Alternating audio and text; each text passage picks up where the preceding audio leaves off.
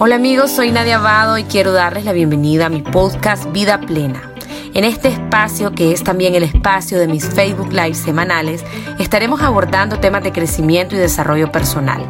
Sean todos bienvenidos a este encuentro de amor y de crecimiento. Vamos a hablar por qué mentimos y habituarnos a la honestidad. Entonces estuve, esto es un tema que a mí me gusta, que he venido investigando y les traigo aquí unos datos curiosos para empezar. Se calcula que cada día oímos o leemos alrededor de 200 mentiras. En un día, 200 mentiras. Eso es un montón. Siguiente dato curioso. Hombres y mujeres mienten por igual. La diferencia, muchachos, es que los hombres mienten para sentirse mejor con ellos mismos. Ustedes saben que a veces los hombres necesitan ser como los machos. Entonces yo miento para no demostrar mi debilidad. Eh, si quiero llorar, yo no lloro porque soy un macho. Entonces los hombres mienten para estar bien con ellos mismos. En cambio, las mujeres tienen una tendencia a mentir para que las otras personas se puedan sentir mejor. O sea, yo miento para no lastimarte. Si tu vestido es horrible, no te digo porque no vaya a ser que te vayas a sentir mal. Entonces, la mentira entre hombres y mujeres es la misma, pero generalmente mentimos por diferentes eh, causas. Otro dato interesante, las personas extrovertidas tienden a mentir más que los introvertidos. Miren esto. Claro, o sea, ahí hay las personas que hablamos un montón así, así van a decir somos tapudas, pues, pero, pero hay una tendencia. Esto es lo que dicen los estudios. Pero bueno, ustedes pueden decir, no, la verdad es que yo soy una persona súper honesta, yo no tiendo a mentir, no tengo esa costumbre y nos vamos a hacer ahorita un test. Les voy a dar 13 mentiras más comunes, las más comunes para que ustedes después me digan si mienten o no mienten. Ok, en primer lugar, mentira. Alguien te pregunta, Hanna, ¿y cómo estás hoy? Ah, bien, bien. Y no andas bien. No estás bien, no estás con con ansiedad o estás con miedo o estás con algo. Entonces tendemos siempre a decir estoy bien, todo me va súper bien, esto, esto es un éxito y tal vez tu, tu vaina es un fracaso, tal vez estás mal. Entonces no queremos mostrar vulnerabilidad, no queremos que la otra persona se dé cuenta y entonces miento. Número uno. Número dos. Viene alguien y, vos le decís, mira, ¿te gusta mi camisa roja? ¿Qué te parece? Entonces la otra persona no le gustó la camisa, Ah, sí, está bonita, qué alegre. Ah, sí, sí, qué bonita. ¿Dónde la compraste? Entonces, yo miento, le miento a alguien para no hacer sentir mal a esa persona. Entonces, la gente viene y te pide su opinión, quiere confiar en tu criterio, pero vos no se lo das. Entonces, eso es considerado una mentira. Tercero, cuando viene alguien y te pide una opinión sobre una situación. Por ejemplo, vos que pensás, fíjate que mi mamá o mi papá me pegó tres gritos, este, y son bien tóxicos y me hacen la vida de cuadro. Eh, ¿Vos qué pensás de eso? Entonces viene la persona y como no están los padres ahí, pero a quien te tengo es a vos, yo te apoyo a vos, pero yo en el fondo sé que la persona que está mal sos vos, no son tus padres. Entonces es como que te metes en una mentira para que la otra persona no se vaya a sentir mal. La persona te está pidiendo su opinión y no das tu verdadera opinión, sino que da algo para que esta persona se pueda sentir bien. Número cuatro, dar una imagen falsa a los demás. Y esto lo hacemos todos. Yo voy a subir una foto al Instagram, al Facebook, al no sé qué, le ponemos un filtro, la ponemos por acá, o las personas que hacen historias, el filtro tal, para que no se me vean las ojeras, no se me vean las arrugas, para que no se me vean la espirilla, entonces el maquillaje, eh, me peino para que todo el mundo vea, me vea que estoy decente. Es una forma de mentir, ¿verdad? Es una forma de no mostrarte auténticamente como soy y querer tapar algo. Yo no digo que sea malo, yo no estoy diciendo dejen de usar filtros, dejen de retocar su foto, no, solo les estoy diciendo que es una forma también en cómo mentimos. Número 5, eh, por darle un ejemplo, viene alguien y te dice, mira Nadia, te invito a mi casa el viernes, vamos a tener unos tragos porque es mi cumpleaños. Y vos por dentro estás, no, si el viernes no puedo porque el sábado tengo que madrugar y porque tengo que ir a hacer tal cosa. Dale pues sí, hombre, ahí llego, ahí llego. Y ya de antemano sabes que no vas a llegar. Entonces vos decís sí, sí, sí, ahí voy a llegar y sabes que no vas a llegar. Entonces mentimos para no hacer sentir mal a la otra persona, para que no vayan a decir que bárbara, esta más le invitamos y no llega. Entonces siempre em, ya lo sabemos de antemano, pero aún así mentimos. Número 6, típico, vos vas, vas, vas, manejando, vas tarde a una reunión, a una fiesta, lo que sea, y ahí nadie no ha venido, ¿qué pasó? Ya, ya, ya, ya, ya voy llegando, ya voy en camino, ya voy llegando. Y resulta que no ha salido ni de tu casa, hermanito. Entonces yo para no quedar mal, digo que voy en camino y como no llego a la hora calculada, digo que había un gran tráfico, que hubo un choque porque una moto accidentó a una señora que vende verdura y que el se le fue al semáforo la luz y que por eso vine tarde. Entonces la gente miente, ¿ya? Y cree que pues está bien, pues no importa, justifico mi vaina.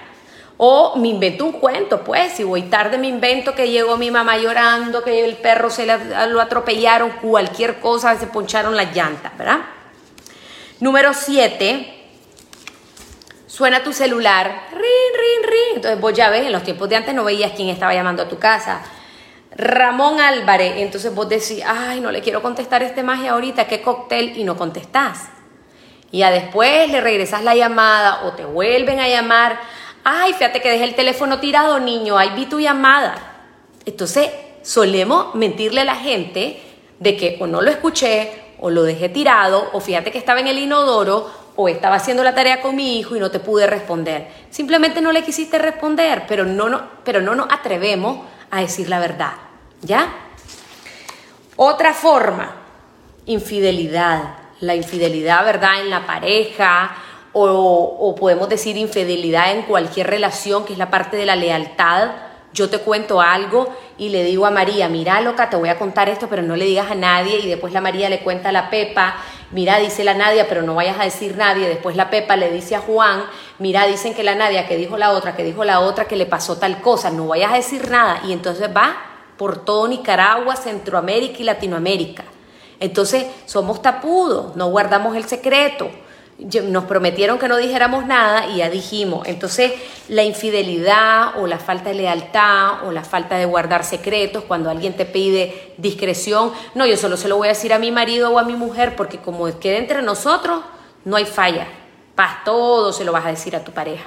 Es una forma de mentir también. Otra forma, muchachos, es robar. Y aquí ustedes van a decir, no, ni quiera Dios, yo no robo. Ah, entonces en tu oficina no se lleve ni los lapiceros, ni se lleve las hojitas blancas, que me voy a llevar tres, cinco hojitas blancas para el trabajo del niño, porque no, he ido a la librería, no he ido a la librería, me voy a llevar estas cinco hojitas, este, este lapicero me gusta, mañana lo regreso, mentira. Entonces, robo no solo es que yo asalté un banco, Robo es que vos agarras tus cositas así del trabajo o, o, o, o no sé, lo que sea mínimo.com ya es una mentira el llevarte algo que no es tuyo sin pedir permiso algún recurso. Número 10. Una mentira es no poder decir no puedo. Entonces muchas veces la gente te dice, mira, Nadia, necesito que me ayudes a organizar la piñata de mi hijo, ayuda, venite para poner sillas este, y, hacer las decoraciones y poner los globos y pasar por el súper y me traes una cajilla de, de gaseosa. Entonces vos estás hasta el copete de actividades, de estrés y de todo, pero como vos no puedes decir no puedo, vas. Entonces estás mintiendo. ¿A quién le estás mintiendo? A vos misma. ¿Por qué? Porque no podías y te estás obligando a hacer algo que no podías. Entonces te estás mintiendo a vos, le estás mintiendo a, la, a, otra persona que vas a llegar feliz, de buena gana y que tenías tiempo, entonces empezamos a renunciar a nosotros por darle sí a otra persona. Eso también es una forma de mentir. Otra forma de mentir, muchacho, es ocultar información. Creemos que ocultar información tenemos que ser prudentes y todo, ok, hay, hay, hay norma, hay excepciones a la norma. Pero ocultar la información, por ejemplo, conozco parejas, como decía mi abuela, no me lo contaron, lo vi. Conozco parejas que la mujer no sabe cuánto gana el hombre, cuál es su salario y llevan 10 años casados o el hombre no sabe cuánto gana la mujer. O sea, eso se llama ocultar información. En otras palabras, mentir. No te digo cuánto gano, vos te encargas de pagar la luz, el agua, el teléfono y, el jardinero, y yo me encargo de comprar la verdura, pagar el colegio, el veterinario y la comida del gato. Entonces, la gente, no vivís con alguien y no sabes cuánto gana. Ocultamos información eh, tal vez alguien llegó a la casa cuando vos no estabas y mejor no digo para que, no se arme la bronca. O me llamó mi exnovio o mi exnovia y no le digo para que no vaya a ser que, que, que, que se arme un zaperollo ahí, ni quiera Dios de celo. Entonces, ocultar información de cualquier naturaleza también es mentir. Y hay cosas ocultas desde, desde cosas mucho más graves, como familias que hay un suicidio y ocultamos y no le decimos a nadie de las siguientes generaciones. Y eso es un peligro porque cuando ocurre eso, generaciones posteriores repiten eso como lealtad al silencio de la persona que se suicidó. O oculto que mi hijo, mi hija adoptada. O oculto que tengo un hijo fuera de matrimonio. O oculto, o sea, lo estoy llevando como a los extremos. Desde algo tan sencillo como que oculto que comí tal cosa a, cosas mucho mayores. Entonces solemos mentir. Número 12, nuestra apariencia física, ¿verdad? Todo es como una mentira. Y aquí yo soy la primera mentirosa, me voy a poner como ejemplo, me hago los highlights, yo tengo highlights, yo, mi pelo es negro, eh, me hago los highlights, entonces yo miento, hago creer a la gente que este es mi cabello y ya. ¿Que eso es malo? No. ¿Pero que es una mentira? Sí, ¿ya? Porque este no es el color natural de mi cabello, ¿verdad? Segundo, ay, vos no tengo chicha, me voy a poner un brasier de esos casi que te pones dos, dos pelotas de tenis, ¿verdad? Las mujeres, push up para arriba, pelota de tenis para vernos menos peor y eso. Y hay otras cosas peores, unos calzones como, como que te meten una chimbomba atrás, que para que se te vea la nalga, o, o otras cosas, este, las pestañas postizas, así, para que me vea yo guapa. Yo no digo que eso esté mal, no estoy en contra de la vanidad, pero es una mentira, porque mis pestañas no son así. O, ¿qué más se hace la gente? A la boca me la modifico, un par de cirugías plásticas, me echo botox por aquí para que nadie vaya a creer jamás ni nunca que estoy arrugada. Entonces, como dije, yo no estoy en contra de eso, creo que cada quien puede superarse, verse bonito, eh, hacer sus cosas, pero de que ocultamos y estamos mintiendo, sí. Eso desde el punto de vista conceptual de una mentira. Y número 13, las redes sociales están llenas de falsedad. La forma en que nos comunicamos con la gente está llena de mentira. De pronto alguien mandó un chiste en un grupo y como que no te dio tanta risa, pero vos pones la carita de que estás atacado y después sacas el sticker de alguien que está ja, ja, ja, y entonces vos exagerás como que el chiste fue el mejor del mundo y cuando lo viste fue como, eh, ya, normal. ¿Ya? Entonces somos exagerados, mentimos con las respuestas o sonrisas falsas, tal vez estamos frente a alguien, entonces ya sonreías y jaja. O sea, es que vivimos en, realmente en una mentira. Entonces, bueno, yo ahí les dejo 13 formas que estoy segura que ustedes van a decir, hombre, realmente que soy una mentirosa o soy un mentiroso. Pero bueno, estos solo son ejemplos y esto no es para hacer sentir mal a nadie, sino como para que tomemos conciencia, porque aquí viene lo más importante de lo que estoy hablando hoy. ¿Qué pasa con este sistema de mentiras, mentiritas y todo? Nosotros llegamos a normalizar esto. Se vuelve normal, se vuelve algo cultural, se vuelve esas, como decimos, las mentiritas blancas, las mentiritas piadosas, las mentiritas necesarias. ¿Y qué es lo que pasa? Que desde niños vamos creciendo y viendo esto y lo vamos normalizando. Y no debería ser así. Somos una cultura que miente, que esconde, que tapa, que disimula, que camufla, que aparenta. No deberíamos de ser así, deberíamos de ser personas libres, auténticas, sin miedo a nada. Y desde niños nos enseñan. Yo me acuerdo que mi mamá, que en paz descanse, la amo y la honro, ella sonaba el teléfono y me decía, si es la María, Juan o Pedro, decirles que no estoy. Si es Ramón, sí, decirle que sí estoy en aquellos teléfonos que no en aquellos tiempos en que no existía el celular, ¿verdad? Entonces repicaba el teléfono y no tenías ni la remota idea de quién estaba llamando. Entonces yo decía, ¡Ah! Dios mío, si es la María Pedro Ramón, no, si es Juan, sí. Aló, sí, está doña Nadine, de parte de la María. Ah, de la María. Y mi mamá, mm, mm, mm, ah, no, salió, se fue al súper. Ah, bueno, hay decirle que la llamé. Ok, yo le digo, Bangan, dice que la llamé. Seguro que a todos los ochenteros les pasó algo así. No había celular, uno tenía que ocultar. Entonces vos desde niño mirabas que tu mamá, tu papá, tu abuela le hacían así, entonces vos lo aprendés así, igualito. Mirá, si me viene a buscar la fulana, decirle que no estoy o que estoy dormida. Te vas a meter debajo de tu cama. Entonces los niños empiezan a ver, empiezan a escuchar y lo empezamos a normalizar. ¿Y saben qué es lo malo de esto? Que se normaliza tanto que la mentira puede ir escalando, escalando, escalando y después sos un ladrón, sos un infiel, sos un aquí y, es parte de la cultura. Entonces, es, es, difícil, ¿verdad? Es difícil, eh, tenemos que buscar cómo ser lo más ético, lo más reales posible. Ahora vamos a ver por qué es que mentimos, cuál es la causa de las mentiras. Número uno, costumbre. Yo ya estoy acostumbrado a mentir. Nadia, ¿cómo está? Estoy bien, súper bien. Mentira, ando huevada. ¿Cómo está? Ah, tranquilo aquí. Andas estresado. Ya te acostumbraste, ya, ya es automático. O sea, tu cerebro ya responde de forma automática a esa mentira. Número dos, miento para protegerme y para evitar conflicto. Yo sé que si le digo a mi marido que me llamó mi exnovio o que me lo encontré en el súper o que tal cosa pasó o, que gasté de más, porque las mujeres a veces gastan y se quedan calladitas y entonces tarjetean con otra tarjeta, buscan sus mañas para que los hombres no se den cuenta, entonces mejor yo no digo nada porque yo sé que si yo abro mi boca se va a armar un conflicto. Entonces, ¿por qué mentimos? Para protegernos, para evitar conflictos, para llevar la fiesta en paz. Muy mal hecho, porque quiere decir que no hay comunicación y no hay confianza. Número tres, mentimos por miedo al rechazo y a quedar mal. Yo no puedo ser súper honesta con mi amiga y decirle que las chancletas que anda son espantosas porque eh, va a decir que, que, mala onda, que cómo, cómo, puedo ser así, voy a quedar mal con esa persona. Eh, y bueno, pues me va a quedar detestando y entonces se un zaperollo, ¿verdad? Miedo al rechazo.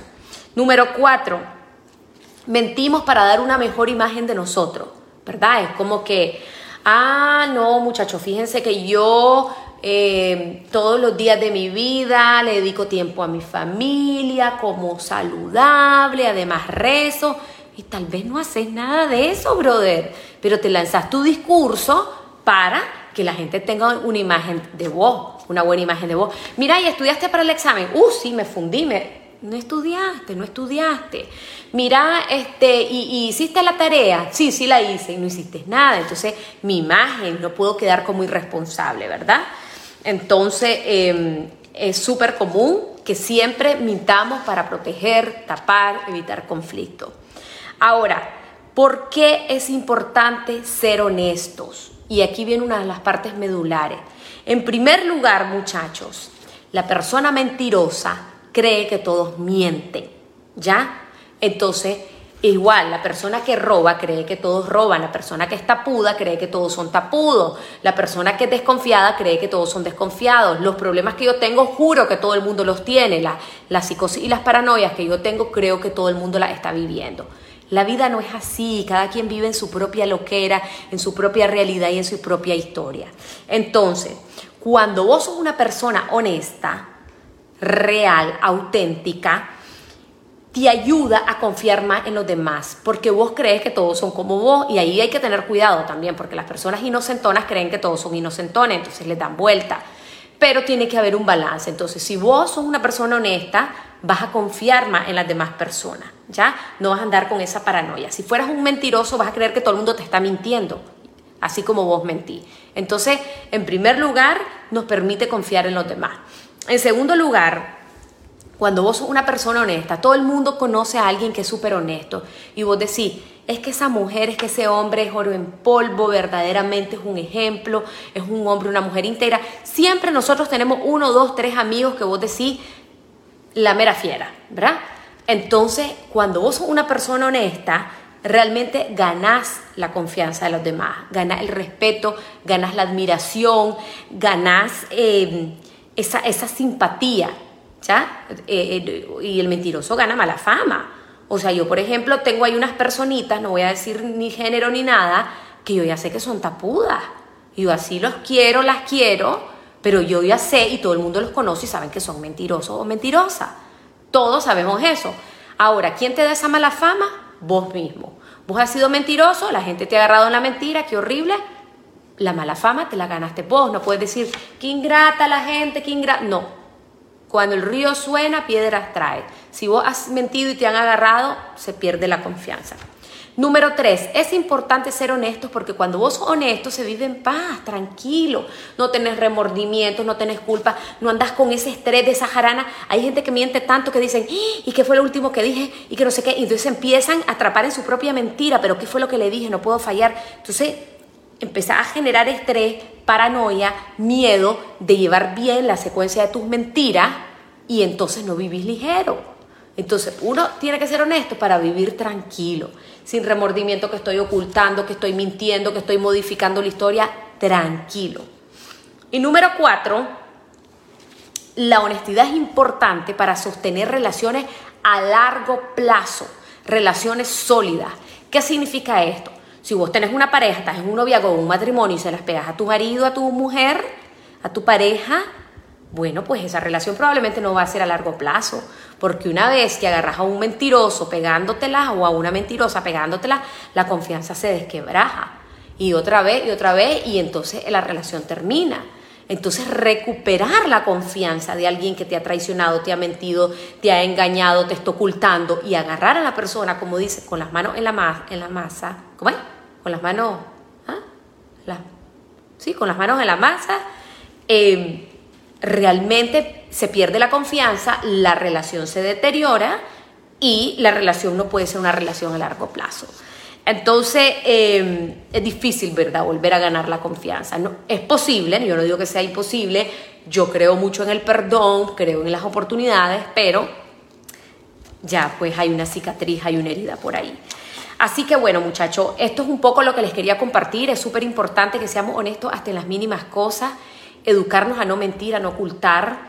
Em, no tengan miedo, digamos la verdad, las opiniones. ¿Te gusta mi camisa? Amiga, honestamente no me encanta. O sea, podemos buscar la forma, el tacto de decir las cosas y evadir la mentira. Entonces, ¿te gusta mi camisa? Amiga, realmente no me encanta, fíjate, yo creo que vos tenés mejor ropa. Aquella negrita, aquella azulita que te ponía, por ejemplo. Ay, Nadia, ayúdame de tal cosa ay amor, no puedo llegar, discúlpame por esta vez, pero te puedo ayudar la próxima semana. Y yo le digo a la persona que no. Y se lo digo con tacto. Y se lo digo con cariño. Rin, suena el teléfono, no lo contestaste, está bien, no lo contesté, pero después llama a la persona y decirle, mira, cuando me llamaste estaba muerto, estaba descansando, pero aquí estoy, contame, ¿en qué te puedo servir? Entonces no mentimos. Ajá, Nadia, ¿cómo está? Honestamente, muchacho, hoy estoy estresada, hoy estoy, o sea, somos auténticos. Entonces la gente te cree. Pero esa gente que te diga todos los días de su vida que está feliz, que está bien, que no, que no tiene problema, hermanito, o sea, algo, te, te, falta una tuerca porque algo, algo no está bien. Entonces perdés la confianza. Hay gente que, que quiere poner como que vive en un mundo maravilloso. Eso no existe. No existe. Entonces los invito a que seamos cada vez más libres, más auténticos, más reales que ocultemos menos, que mintamos menos, que los que son padres de familia tengan cuidado con sus hijos que están alrededor, porque ellos están viendo, te están viendo, te están observando, te están escuchando y están sobre todo absorbiendo todo lo que decimos. Hemos llegado al final de este episodio y quiero darte las gracias por haberme acompañado. Te invito a seguirme en todas mis redes sociales como Nadia Abado. Desde ahí siempre estoy compartiendo contenido de crecimiento, motivación y desarrollo personal. Te espero la próxima semana.